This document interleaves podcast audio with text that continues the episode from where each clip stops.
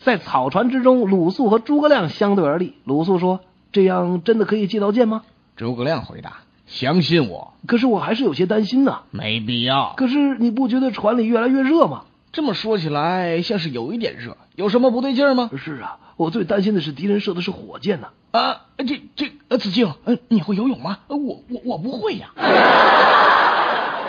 司马懿大军兵临城下，诸葛亮在墙头抚琴，不料却被司马懿听出破绽。琴声有点乱，我们杀进城去。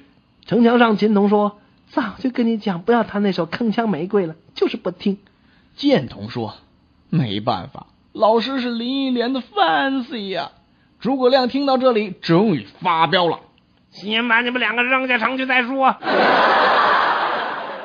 曹操带着大军在沙漠中行进，众将士口渴难当，渴，我渴。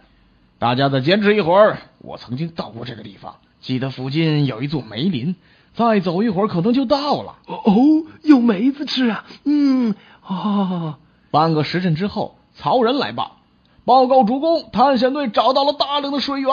曹操大喜，哈哈哈哈哈！大家听到了吗？终于有水喝了。不去，不去，不去，不去，嗯，一定要找到梅子。嗯。